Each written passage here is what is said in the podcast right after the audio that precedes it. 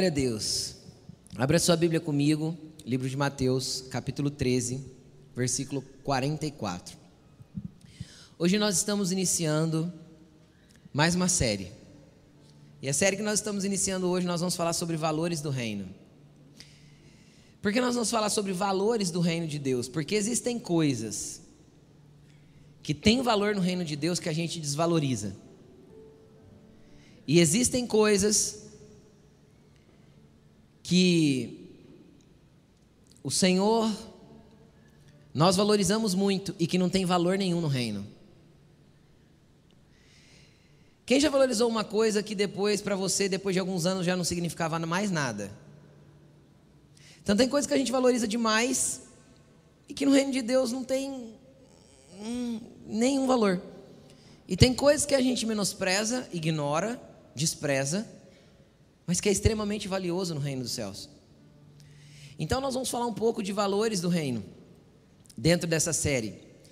E hoje eu quero começar a partir do texto base de Mateus, está ali, Mateus 13, nós vamos ler o 44 ao 46. E eu quero explicar um pouquinho sobre o reino de Deus, o que, que é isso, né? É, nos últimos anos a palavra reino quase que virou um jargão para quem é crente há bastante tempo. Quase virou um jargão gospel, né? Ai, de que igreja você é? Eu sou do reino, como se tipo assim, uau, como ele é evoluído em falar que é do reino. E não tem, às vezes a pessoa está falando que é do reino, mas não tem valores do reino, não tem princípios do reino, não tem nada do reino. E nem vida em comunidade, que também é um valor do reino. Então, é, é apenas uma falácia ou um jargão e que não opera vida de verdade na vida das pessoas. Só que antes eu gostaria, antes da gente entrar propriamente no texto, eu gostaria de tentar trazer um entendimento o mais claro possível a respeito do que é reino de Deus. Por quê? Porque o reino de Deus ele chegou em Cristo, é em nós e será quando Cristo voltar. Então ele não é algo completo, ele é algo ainda em desenvolvimento. Então ele chegou com Cristo, porque Cristo começou as suas pregações dizendo o seguinte: arrependam-se, vos é chegado o reino de Deus. Tudo bem? Então Jesus anunciava, assim como João Batista anunciava, João Batista anunciava: arrependam-se, está próximo o reino de Deus. Quando Jesus começa a pregar, Jesus começa a anunciar: arrependam-se, pois vos é chegado o reino de Deus. Então o reino de Deus chegou com Jesus, ok? Só que o reino de Deus também é em nós. Olha para a pessoa que está do teu lado e fala assim: o reino de Deus é em você. Fala para ele. E o reino de Deus será. Será quando? Porque a Bíblia diz que na vinda do Senhor, ele trará consigo todo o contexto e conceito do seu reino. Então o reino dele também será estabelecido por completo, e eu acredito que aí não mais sombras, nem mais resquícios, nem mais por, por parábolas ou por analogias, mas então, como ele é, será manifesto em nós e entre nós. Tudo bem? Conseguiram entender? Então, então existe uma parte do reino que chegou com Jesus. E é interessante que a parte do reino que chegou com Jesus até que Jesus ressuscitou, até que o trabalho da cruz fosse concluído. Como concluído, pastor? O trabalho da cruz, querido, ele se deu em Jesus vir e anunciar algo novo, se entregar para a morte, ser crucificado e ter o seu corpo moído para perdão de pecados e para remissão da, da, da humanidade, e ressuscitar em glória, para que ele fosse o rei desse reino. Quem está entendendo o que eu estou dizendo? Então, o reino, enquanto Jesus estava na terra, o que ele pregava do reino é uma analogia daquilo que o reino seria. Só que a partir do momento da obra concluída da cruz, a partir do momento da, da obra consumada da cruz, quando Cristo disse está consumado na cruz, a partir daquele momento, então o reino que para Jesus, homem, era uma forma que ele explicava passa a ser algo palpável e real dentro de nós. E às vezes é o que nós não entendemos. Que eu já sou parte do reino de Deus. E, não, e apesar de viver na terra, eu tenho que caminhar não pelos princípios da terra, mas pelos princípios do reino de Deus, porque ele já é real em mim e eu já sou parte dele. Pegaram? Estão comigo? Então vamos continuar. Eu quero ler esse versículo com você, esses dois versículos, eles falam, esses três versículos, eles vão trazer um comparativo. Jesus fazia muito comparativo para explicar o reino, de o reino de Deus. Todas as vezes que Jesus vai falar do reino de Deus, ele vai falar que o reino de Deus é semelhante a, ou como alguma coisa. Por quê? Porque Jesus sempre tentava explicar uma perspectiva do reino de Deus, presta atenção no que eu vou falar, a partir de algo da terra. Por quê? Pergunta para mim, um, dois, três, por quê? Porque até aquele momento o reino de Deus ainda não era nas pessoas, porque passou a ser a partir da cruz apenas. Antes da cruz, o reino de Deus ainda não era. Então, para Jesus conseguir explicar o reino de Deus, ele sempre traça um paralelo de comparação.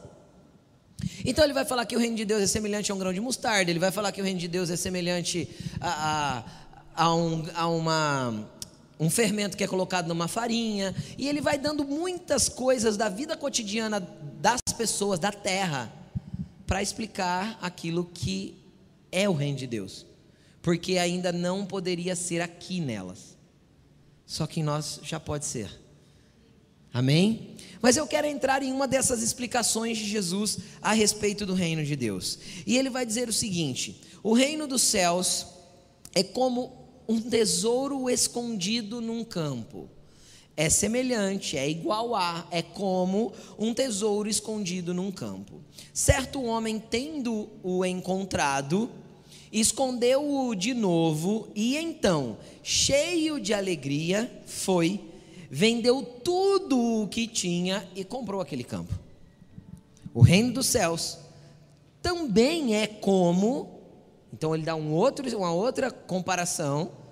Também é como, também é semelhante a um negociante de que procura pérolas preciosas e encontrando uma pérola de grande valor, foi, vendeu tudo o que tinha e a comprou.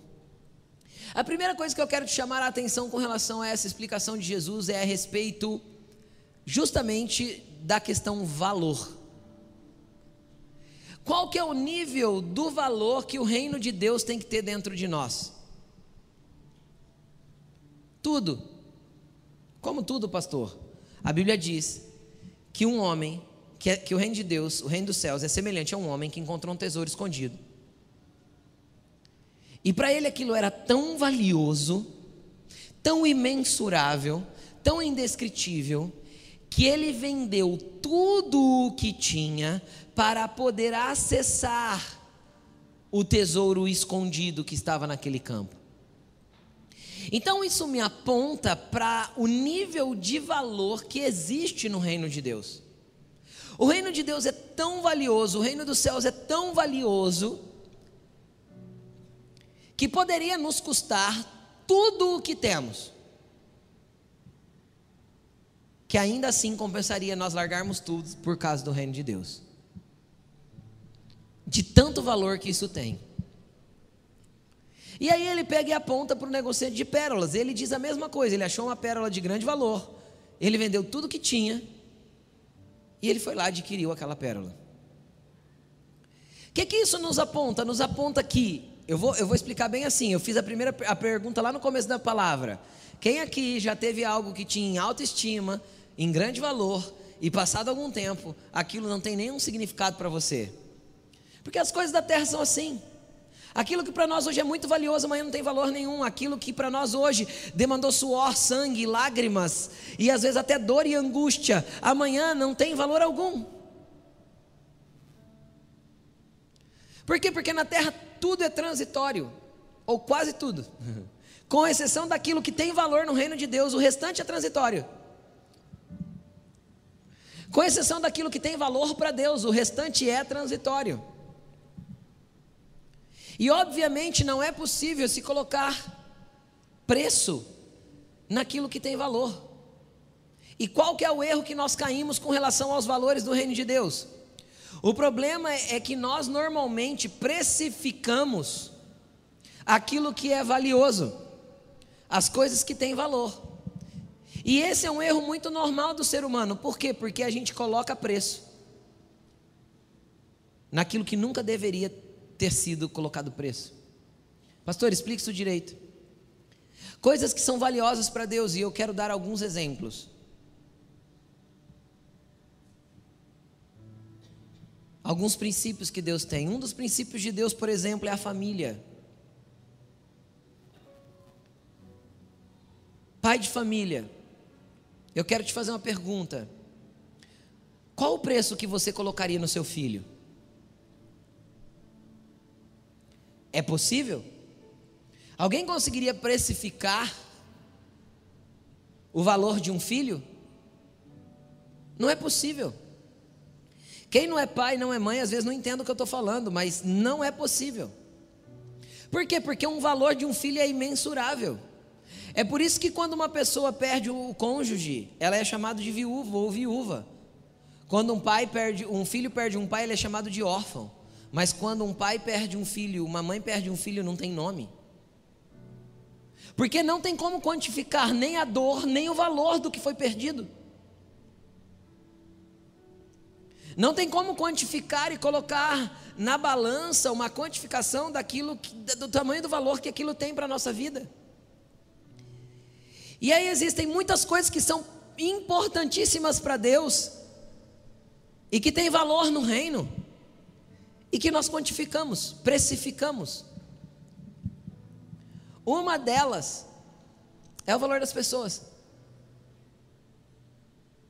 Deixa eu te falar uma coisa: Jesus não morreu para te dar casa, carro, vida melhor ou te curar de uma doença. Ele faz isso. Ele te abençoa com isso, mas ele não morreu por isso. Ele morreu por você. Ele morreu para pegar um monte de perdido e fazer filhos. Então, o mesmo valor que o teu filho tem para você é o valor que você tem para o pai. Você consegue entender isso? Não existe como mensurar o que Deus sente por nós. Então não tem como eu pegar uma pessoa pela característica dela, boa ou ruim, porque boa normalmente a gente dá valor, mas tem gente com característica ruim, não tem? Não tem gente odiosa? Tem. Não tem como eu olhar para uma pessoa odiosa e quantificar o preço dela, porque eu quantifico a partir da minha experiência com ela. Porque a minha quantificação sempre estará colocada numa experiência humana. Quando você quer colocar o valor no seu carro, o que, que você faz? Vou vender meu carro. O que, que você faz? Você faz uma pesquisa de comparação. Quanto custa um carro do mesmo ano que o meu, com as mesmas características do meu? Ah, no mercado custa entre, vou dar aleatório aqui, entre 80 e 85 mil. Ah, então eu vou pedir 83. Eu acho que o meu carro é bom, e se eu pedir um pouco abaixo, eu vou vender ele rápido, porque eu preciso vender ele logo. Então você precifica o seu carro não pelo valor que ele tem, o valor para você aqui, ó. Por quê? Porque dentro da história de você com seu carro tem boas histórias e histórias ruins, tem ou não tem? Quem já fez uma boa viagem com um carro legal e você tem uma memória dentro daquele carro? Eu tenho a memória da variante do meu pai, filho. Passando no barro para entrar na Lagoa Santa. Coisa de antigo isso. Não tem como não ter memórias. E essas memórias têm valor. Você concorda comigo? Só que você não vai se prender a um bem e deixar de precificá-lo, porque as memórias têm valor para você, porque a memória você guarda aqui, guarda aqui. O carro você precisa desfazer. Agora deixa eu te explicar uma coisa.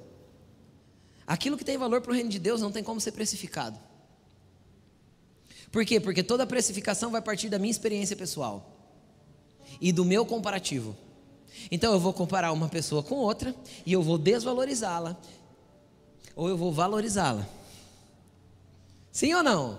Eu vou comparar uma experiência que eu tive com uma pessoa boa e eu vou comparar uma experiência ruim que eu tive com a outra. Aí eu vou valorizar uma e desprezar a outra. Agora, quando nós chegamos diante de Deus, qual filho é mais bonito? Pergunta para uma mãe. Pode ter doze. Ela nunca vai falar que um é mais bonito que o outro. E pode ter um de cara amassada que o trator passou em cima.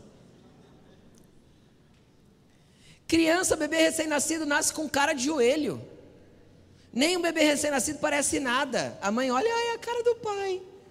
Eu fico pensando, coitado, que pai feio. Depois o bichinho cria forma, fica bonito. A maioria, né? Tem uns que já nascem diferente, né? Parece que tem uns que é iluminado, né? Nasce assim, você fala, mano, que neném bonito. Mas é raro, né? A maioria tem carinha de joelho. Então, o que, que faz uma mãe achar um filho mais bonito? E um, ou o que, que faz um pai quantificar? Cara, se é um amor de verdade, de uma paternidade genuína, de uma maternidade genuína, eu não estou falando da paternidade falha da terra, tá bom? Eu não estou falando do teu pai que foi falho, da tua mãe que falhou com você, tudo bem? Porque a paternidade natural é falha, mas a paternidade de Deus é sem repreensões. Como que ele pode olhar para um e falar, eu amo esse e não amo aquele? Ah, esse daqui está pecando mais e aquele ali está pecando menos. Então eu gosto mais desse que peca menos e gosto menos daquele que peca mais. Você me desculpa. Deus não faz acepção de pessoas. Deus não tem filhos prediletos. Qual que é a diferença de um para o outro? É o nível de profundidade que você busca em Deus. É o nível de tesouros do reino que você encontrou. Então, durante a sua caminhada, você vai passar por terrenos que vão ter tesouros escondidos. E de repente você vai achar um tesouro e você vai olhar para aquilo e aquilo vai confrontar a tua realidade e você vai falar assim: "Nossa, eu estava errado", porque esse valor do reino aqui não tem nada a ver com aquilo que eu acreditei até hoje. Quem já viveu isso? De ter uma certeza e de repente você encontra um valor nas escrituras, numa pregação, num culto, numa ministração, num momento de oração, sei lá, hora que você está ali, num lugar com Deus, de alguma forma. De repente aquilo salta no teu interior. E você olha para você mesmo e fala: Meu Deus, aquilo que eu, aquilo que eu sempre fiz está errado. E aquilo que eu valorizava não tem valor. Então aquele valor cresce dentro de você e você substitui. Você troca a precificação que você já tinha colocado por algo que realmente tem valor dentro de você. Por algo que realmente você sabe que é inegociável e que você nunca mais vai colocar na mesa. Porque tem coisas que a gente nem coloca na mesa mais. Eu e a Elaine estamos casados há 24 anos, vamos fazer 25 anos de casado mês que vem. Bodas de prata já. Cara, se tem uma coisa que a gente não coloca mais na mesa, em qualquer discussão que a gente tenha, porque a gente discute também, é para amor. Porque não há, não, há, não há discussão nisso. Ela sabe que eu não vivo sem ela, ela não vive sem eu. Você quer mais uma coisa que eu e ela não põe na mesa? Divórcio. Essa palavra não existe. Pode ser a treta mais feia. Não, é, não, é, não há para nós. É tão enraizado esse valor em nós que não há concepção para isso dentro da nossa realidade. Não há mesmo. Então são coisas que a gente pode discutir o que for, nunca vai para a mesa. Nunca vai por quê? Porque são valores estabelecidos em mim e nela e pronto, acabou. E outro dia ela veio falar para mim que se ela morrer primeiro, eu tenho que honrar a morte dela um ano para eu poder procurar outra mulher. Você acredita que ela veio falar isso para mim? Ah, eu não acredito nisso, viu? Ela veio falar isso para mim. Falei, olha, eu vou te falar, tem que escutar umas coisas dessa, viu? Vamos seguir, né? Vamos seguir. Por quê? Porque são coisas que para nós tem tanto valor, tá tão enraizado em nós que tipo isso já é imutável. Não tem como precificar. Entende? Porque a precificação geraria um comparativo. O dia que eu precificar o valor do meu casamento é porque eu estou olhando para outra mulher e comparando a Alaine, com ela. Então eu começo por preço. Então eu vou até aqui porque daqui para frente eu não vou mais porque eu precifiquei. Eu estou disposto a pagar um preço até esse momento, porque daqui para frente eu não, tenho, não quero mais, porque eu já pus preço. Eu suporto até aqui. Esse é o valor que eu estou disposto a pagar. Esse é o preço que eu estou disposto a pagar. E assim é com toda e qualquer coisa no reino de Deus. Os valores você vai encontrando e eles precisam começar a ser enraizados dentro de você. Só que isso tem a ver com uma vida inteira caminhando com Jesus e encontrando esses valores. Por quê? Porque dentro desse caminhar com Jesus, conforme você conhece as Escrituras, conforme você conhece a Bíblia, conforme você entende Jesus, e isso demora tempo. Você vai perceber que certas coisas que você fazia antes, você já vai olhar para você mesmo e vai falar assim: nossa, não faz sentido nenhum o que eu fazia. Por quê? Porque valores novos estão substituindo os preços que você tem dentro do teu coração. Entende? Valores novos estão substituindo as precificações que você colocou em cada coisa, para cada coisa que você decidiu que deve ou não deve se pagar o preço, que deve ou não deve fazer. Uma das, uma das coisas que vai acontecer na sua caminhada é perceber que alguns pecados não vale a pena mais pagar o preço para pecar, porque porque Jesus já pegou o preço para redimir. Entende? Você vai entender que não dá mais para negociar o pecado por causa do sangue derramado, que pagou o meu pecado. Então eu não posso voltar para lá para fazer a mesma coisa de novo. Pastor, explique isso direito. Vou te explicar. Jesus, ele trouxe a graça redentora que redime todos os pecados. Só que muitas vezes a gente usa a graça como muleta para continuar pecando. Por quê? Porque a gente precifica a graça. Entende o que eu estou falando? Então, beleza, já que a graça é abundante, e é, então meu pecado também pode ser abundante. Porque já que a graça é abundante, ela é sem fim, nunca vai acabar, Jesus vai me perdoar sempre. Cara, como que seria isso? Seria como se um pai descobrisse que o filho tem um câncer. E o pai e ele descobrisse que o filho tem aquele câncer porque ele fumou muito tempo. E por causa daquele erro de fumar muito tempo, o pulmão dele se contaminou e ele teve ali aquele, um problema de câncer no pulmão. Mas o pai vai lá, paga o tratamento, investe, gasta, corre, viaja, busca, busca recursos, faz de tudo, trabalha a hora extra e aquele filho é curado. Aquele filho foi curado. E quando ele sai do hospital e ele está bem em casa, recuperado, todo o tratamento acabou, o médico deu alta, ele olha para o pai e fala assim: Valeu, pai, agora eu posso fumar à vontade de novo, porque agora eu estou curado. Isso seria tentar usar a graça sem valor nenhum. Ou seja, ele pegou tudo, todo, tudo que o pai fez para que ele fosse curado. Quem está entendendo o que eu estou falando? E ele voltou a cometer o mesmo erro que levou ele para a doença. Então, um dia você foi doente. E a tua doença chamava pecado, orgulho, arrogância, soberba, egoísmo, individualismo. E às vezes ainda tem aí algumas doencinhas aí, tá aí guardado. De vez em quando se manifesta, de vez em quando você consegue disfarçar, esconder. Só que os valores do reino vão ir substituindo isso gradativamente, porque todo o trabalho de Jesus é por causa de você. Jesus quer que você seja transformado. Jesus quer que você tenha valores do reino dele dentro de você. Jesus quer que você viva uma vida diferente, não tem a ver com te abençoar apenas. Quem já precisou de bênção de Jesus, Jesus deu a bênção que você precisava. É lógico, que todo pai tem prazer em presentear seus filhos. Só que eu não posso buscar meu pai por causa do que ele pode me dar. Quando eu era criança, preste atenção no que eu vou falar aqui, isso é muito interessante. Quando o apóstolo Paulo fala assim, ó, quando eu era menino, eu pensava como menino e fazia coisas de meninos, mas então eu vim ser homem. E como homem, eu passei a ter atitude de homem. Quando eu era criança, e meu pai chegava do trabalho com as mãos atrás das costas e vinha para o meu lado, o que, que eu subentendia como criança, como menino? Que tinha um doce, que tinha um presente, que tinha alguma coisa. Então, eu não buscava o abraço do meu pai, o que, que eu buscava? As mãos. Isso é óbvio, é coisa de criança. Só que aí meu pai falava assim: não, não, não, não, não, um abraço primeiro. Sim ou não? Então, uma vez que ele ganhou o abraço, ele dava o presente. Quem está entendendo o que eu estou falando? Muitas e muitas vezes nós chegamos diante de Deus só porque a gente quer o presente. Eu preciso da cura, eu preciso do milagre, eu preciso que o Senhor mude meu casamento, eu preciso que o Senhor mude minha casa, eu preciso que o Senhor mude o meu negócio, eu preciso que o Senhor me dê um emprego novo. E aí a gente pensa na nossa mente religiosa que fazer uma campanha vai fazer Deus ser mais dócil com a gente ou nos presentear mais fácil. Desde quando meu filho precisa fazer campanha para ganhar alguma coisa de mim? pessoa chegar na minha filha e falar assim, ela fala, me pediu um presente, eu falar para ela, olha, agora não tem condições, tal, mas ó, tal data eu te dou, vamos lá, no aniversário você ganha.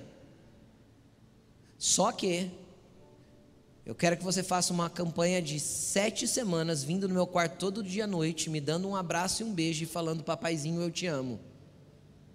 Faria sentido isso para você? Sim ou não? E por que faria sentido para Deus? Ele não te abençoou porque você fez a campanha. Ele te abençoou porque nesse sete, nessas sete semanas você conseguiu se aproximar um pouco mais dele, era tudo que ele queria. Enquanto você estava procurando a mão, ele estava procurando um abraço. Então nós precisamos mudar a perspectiva de quem é nosso pai. Ele é o pai do abraço. Ele é o pai que não quer apenas te abençoar, mas ele quer te transformar. É você que ele quer. É a tua vida, é o teu coração, é a tua história é a tua, é a, tu, é a tua mudança de perspectiva a partir de uma perspectiva do reino, é, é, é a tua estrutura sendo mexida. É isso que o papai quer. E ele não vai mudar. Porque os homens criaram mecanismos religiosos para falar, poder falar qualquer coisa. Ah, pastor, eu não posso mais pedir oração, então eu não posso mais. Pode. Até porque a Bíblia manda nós orarmos uns pelos outros. E a oração que é poderosa não é a do pastor, segundo a Bíblia, é a do justo. Então pode ter o irmão que está sentado do teu lado justo e pode ter o pastor injusto. Então, a oração poderosa e eficaz é a do justo. E se você for justo em Deus, nós vamos falar sobre isso já, é a tua oração que é a poderosa. E é coisas que nós precisamos passar a entender como filhos. Pergunta para mim se um dia eu quis ser pastor, eu nunca. Por quê? Porque ser filho para mim já basta é o suficiente. Eu fui alcançado, resgatado, redimido e perdoado. Sou filho. Uau, tá ótimo, não preciso de mais nada. Porque nada mais vai satisfazer a minha alma. Quem está entendendo o que eu estou falando, gente? Vocês estão comigo? Eu quero muito que vocês entendam essa perspectiva do tamanho do teu papai. Ele é grande e ele quer você.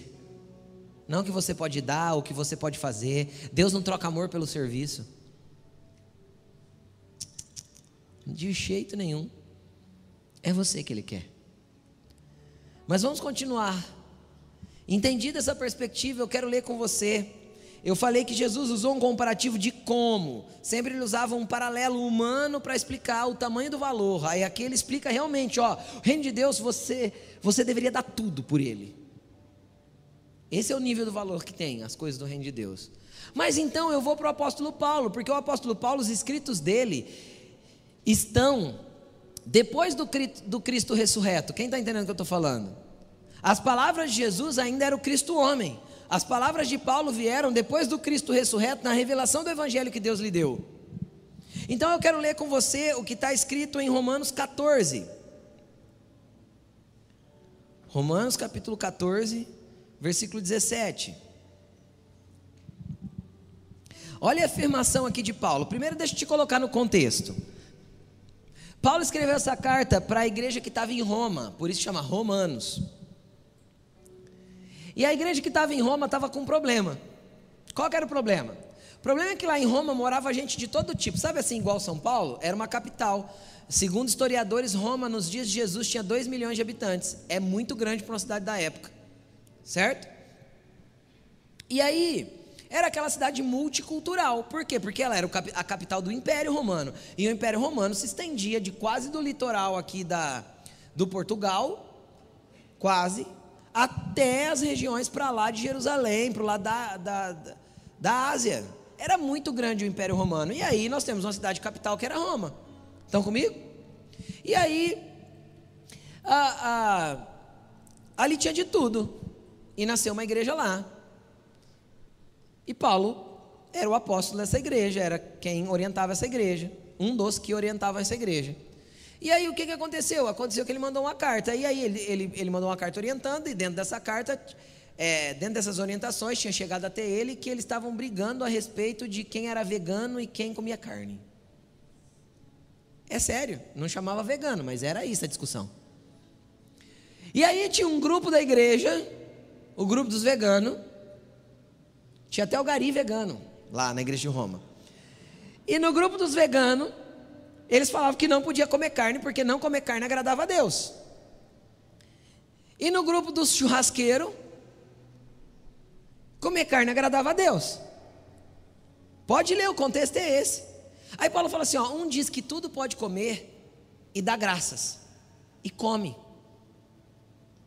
O outro diz que só come legumes, mas ele também dá graça, e ele também come. Então o que eu quero falar para vocês é que o importante não é quem come carne ou deixa de comer carne, ou quem come legume ou deixa de comer legume. O importante é a quem você está dando graça. Paulo tirou das coisas terrenas e colocou no valor do reino. O importante é agradecer a Deus pelo alimento que está na mesa, não qual o alimento está na mesa.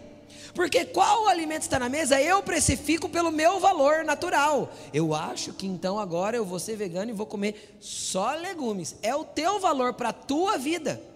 Quem está entendendo o que eu estou falando? E às vezes para você isso é muito importante, tudo bem, mas não misture um valor da terra com valores do reino. O apóstolo Paulo falou assim: não, não, não a discussão está na esfera errada. O que, que vocês não podem fazer? Você quer que eu amplie mais a discussão? Paulo ainda falou: vamos lá, vamos, vamos fazer vocês entenderem. Se você está no gari dos veganos e você é carnívoro, você não vai comer carne. Por quê? Porque se você come carne na frente do teu irmão que só come legume, ele se escandaliza com você, o problema não é nem a carne, nem o legume, é ele se escandalizar com você. Valor do reino. Entendeu qual que é a, a conversa de Paulo aqui? Então, para o teu irmão não escandalizar com você, deixa a carne. Mas se você está no gari do churrasqueiro e está tendo churrasco, dá graças e come carne.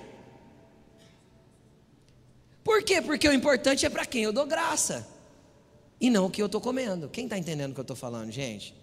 Por quê? Porque são valores do reino de Deus. Então Paulo vem ajustando isso, e quando ele termina de ajustar isso, é muito poderoso o que ele fala que está em Romanos 14, 17 e 18, que vai dizer o seguinte: Pois o reino de Deus não é comida nem bebida, nem carro, nem casa, nem discussões teológicas, nem alegoria do que se come ou não se come, do que se deve ou não se deve fazer, nem roupa, nem investimento. O reino de Deus não está nessa esfera. O reino de Deus não está nessas coisas terrenas. Isso é discussão dos preços de vocês. Os valores não estão nisso.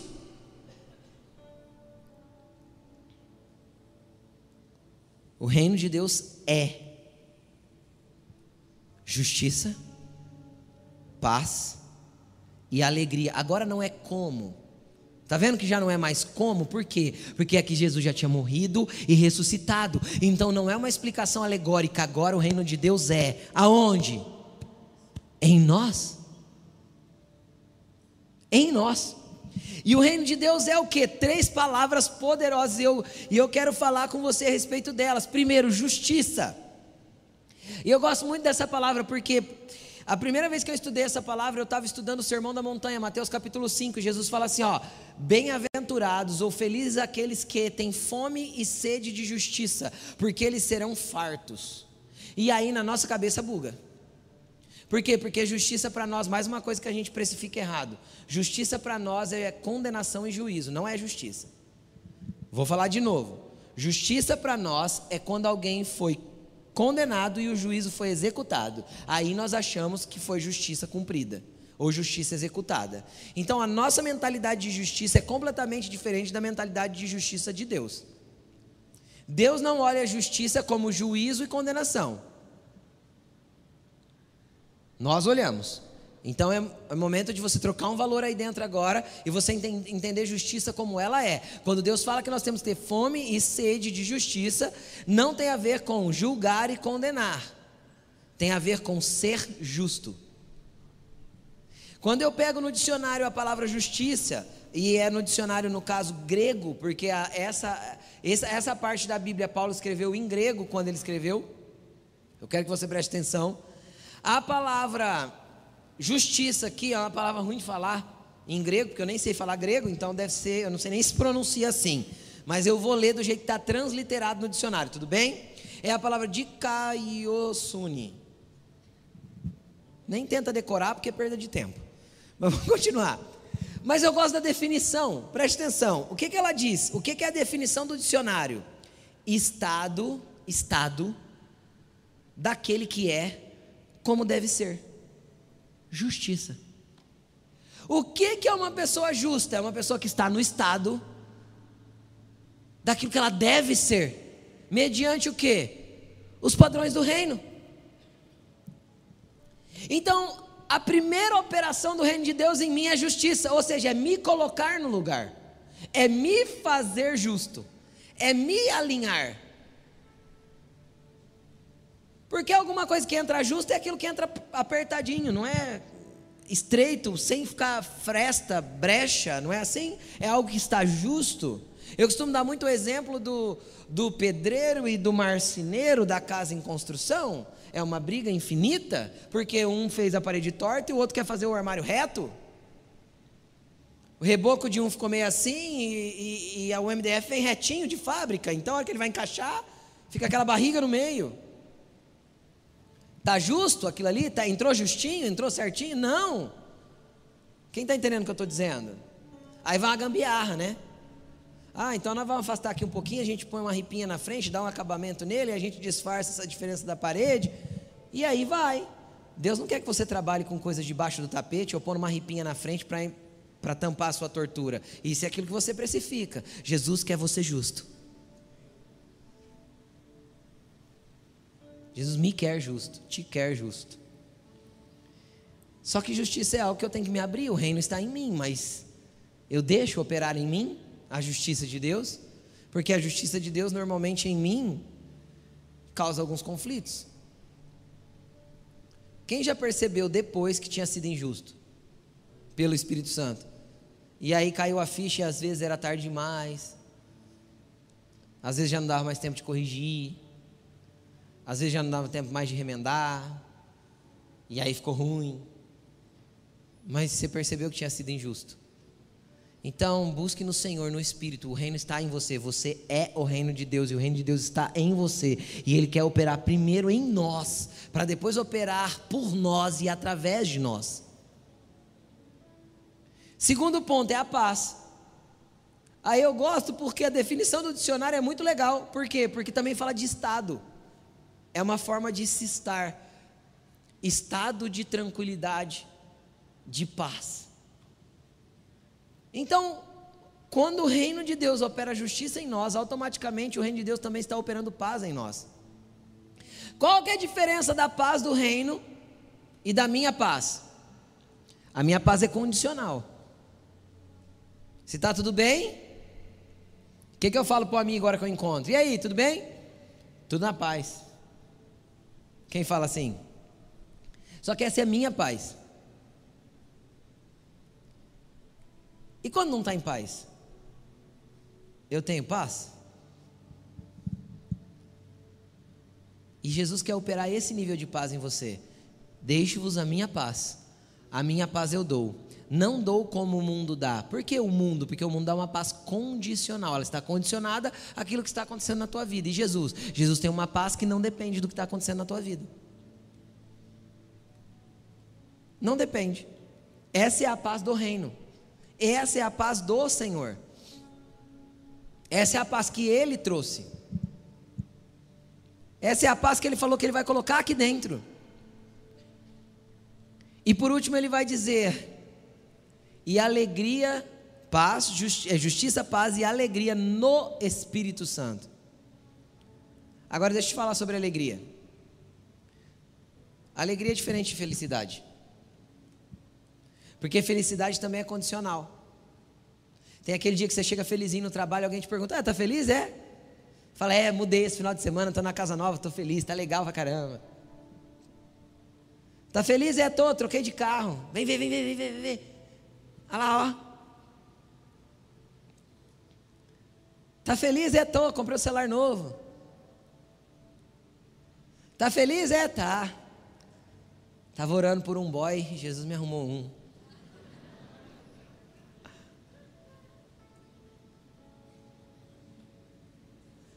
Então, passa três dias você já não chega tão feliz no trabalho, e pode ser com o carro novo ainda. E a pessoa olha para você, às vezes está com aquela carinha mais assim, pergunta para você, ah, não está feliz mais não? Fala, ah, hoje o dia foi meio difícil, mas o carro não está lá fora? Tá, mas porque já passou a felicidade. Porque felicidade é passageira. alegria é gerada pelo Espírito Santo dentro de nós. A alegria é gerada incondicionalmente daquilo que está acontecendo no exterior. Jesus quer te dar uma alegria no espírito, não na esfera da tua alma, não porque o teu coração está satisfeito agora. Jesus quer te dar uma alegria na esfera do espírito, que é aquilo que transcende o que é humano e natural, para você viver e andar num ambiente sobrenatural.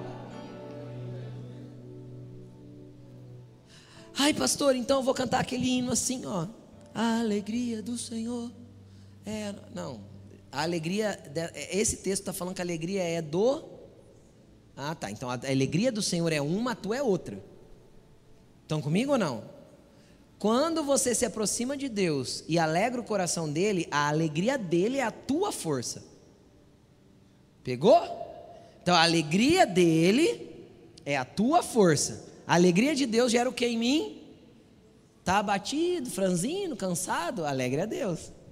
Vai vir como força para você. Mas a minha alegria está no Espírito Santo. Por quê? Porque o Espírito Santo é o Deus conosco, é o Deus do relacionamento diário, é o Deus que amanhece e anoitece com você, é o Deus que você pode abrir o olho, deitado na cama ainda e com bafo e falar para ele assim: Bom dia, Espírito Santo. E ele não vai deixar de te responder, nem vai mandar você escovar os dentes primeiro. O Espírito Santo é o Deus conosco e a tua alegria está nele. É um Deus presente, é um Deus audível.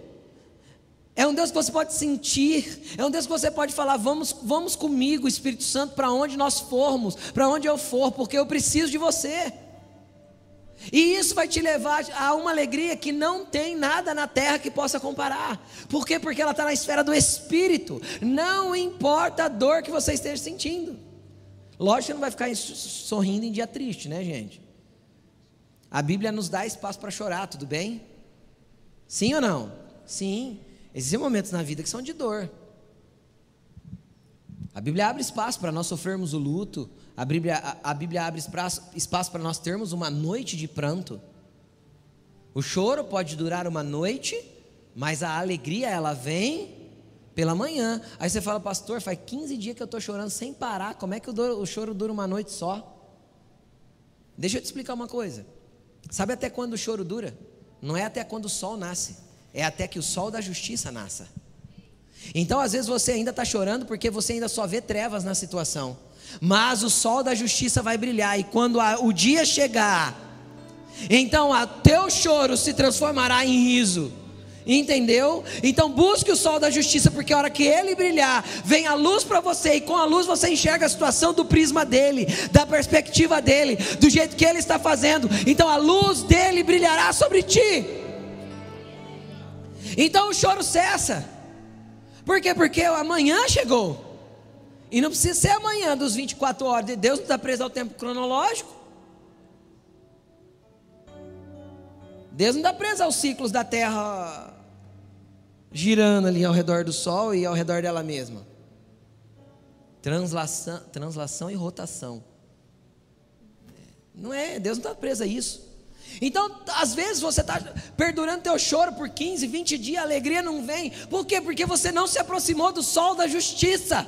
Você não deixou ele raiar em você. Você não deixou a luz dele entrar para mostrar que as trevas são incapazes diante da luz. Trevas não existe. Trevas é ausência de luz. Se ainda está tudo negro ao teu redor, aproxime-se da luz. E tudo que Satanás vai poder fazer é tentar fazer, segurar você no lugar de trevas. Não vai não, as pessoas não te amam. Olha, todo mundo pensa isso de você. E quem falou que a tua aprovação tem que vir das pessoas?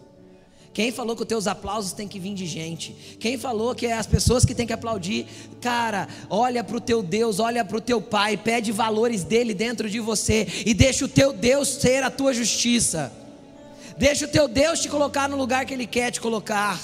Deixa o sol da justiça raiar em você e a luz brilhará. E a alegria virá. Por quê? Porque está tudo bem agora? Não, às vezes você tem uma bomba para resolver amanhã. Mas a minha alegria está no Espírito Santo.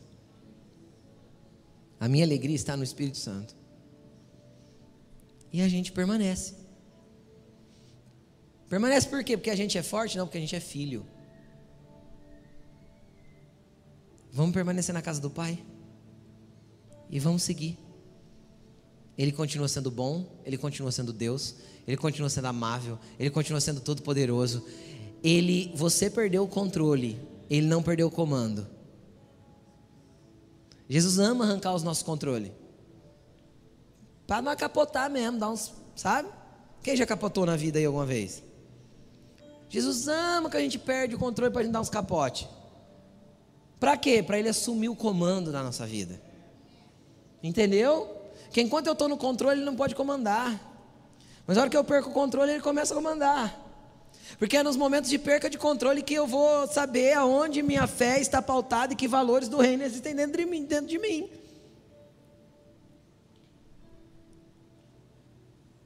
Qual que é a nossa vantagem?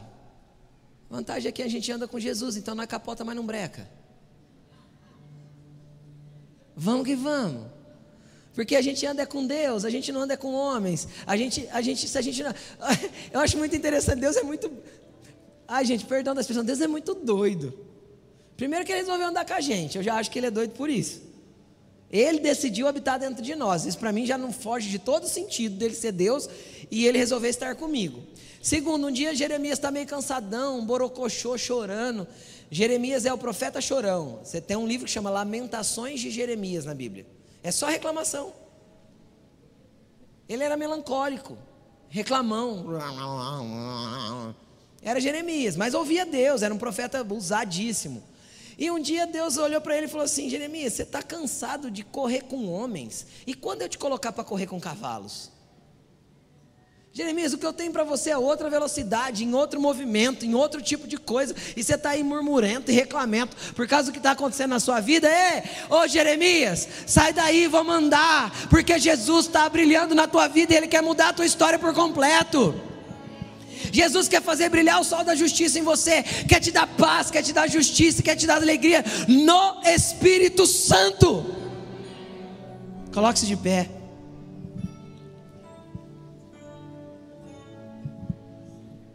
Ah!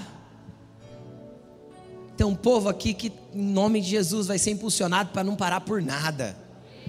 Que Jesus possa fazer de você alguém cheio do reino dele, cheio de valores do reino dele.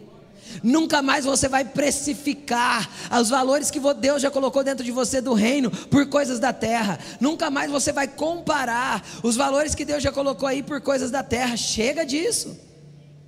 É um tempo novo na tua vida. Deus está abrindo uma nova estação para você. Uma estação onde os valores estarão acima de qualquer outra coisa, porque é um campo que você achou um tesouro escondido que vale mais do que qualquer coisa nessa vida. Esse é o Jesus que eu estou te apresentando nessa noite, que eu quero que você conheça. Esse é o meu amigo Jesus, esse é o meu Pai celestial que me ama. Esse é o meu amigo Espírito Santo que habita dentro de mim. E é ele que quer fazer isso tudo em você. Então deixa ele fazer. Hoje é o dia de começar. Pode ser que amanhã você já passe por um campo, já encontre um valor e você fale, eu não vou mais abrir mão disso. E você vai encontrando isso ao longo da vida. Conforme você for caminhando, você vai encontrando esses valores. Deixe o Senhor fazer. Só você que quer viver algo diferente a partir de hoje, você que quer encontrar valores ainda mais profundos do que você conhece, ou, ou estar mais próximo do sol da justiça, ou você que está chorando e está precisando de um consolo, sai do teu lugar e vem aqui na frente, só para que a gente ore juntos como um passo de fé. Vem.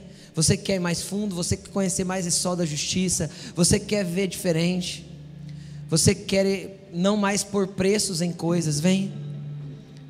Você que não quer mais precificar, Pode vir, Jesus está aqui. Vem, vem falando com Ele. Deixa eu te falar uma coisa. Use as suas palavras para falar com Ele. Jesus não se impressiona com palavras bonitas, Ele se impressiona com corações sinceros. Use as suas palavras. Coloque do jeito que está no teu coração. E se não tem palavra nenhuma, porque a dor é muito profunda, deixa a lágrima escorrer, porque cada lágrima para Deus é uma, é uma oração feita. Deixa Jesus fazer. Pede para o Espírito Santo vir te visitar. Ele tem grandes coisas para fazer aqui nesse dia na tua vida. Vamos buscar o Senhor. Feche seus olhos, você que ficou no banco. Intercede, se você está bem, intercede por alguém que está aqui na frente. Ore por eles. Vem. Você que está aqui na frente, coloque a mão sobre o seu coração. Eu vou conduzir uma oração, peço que você repita comigo.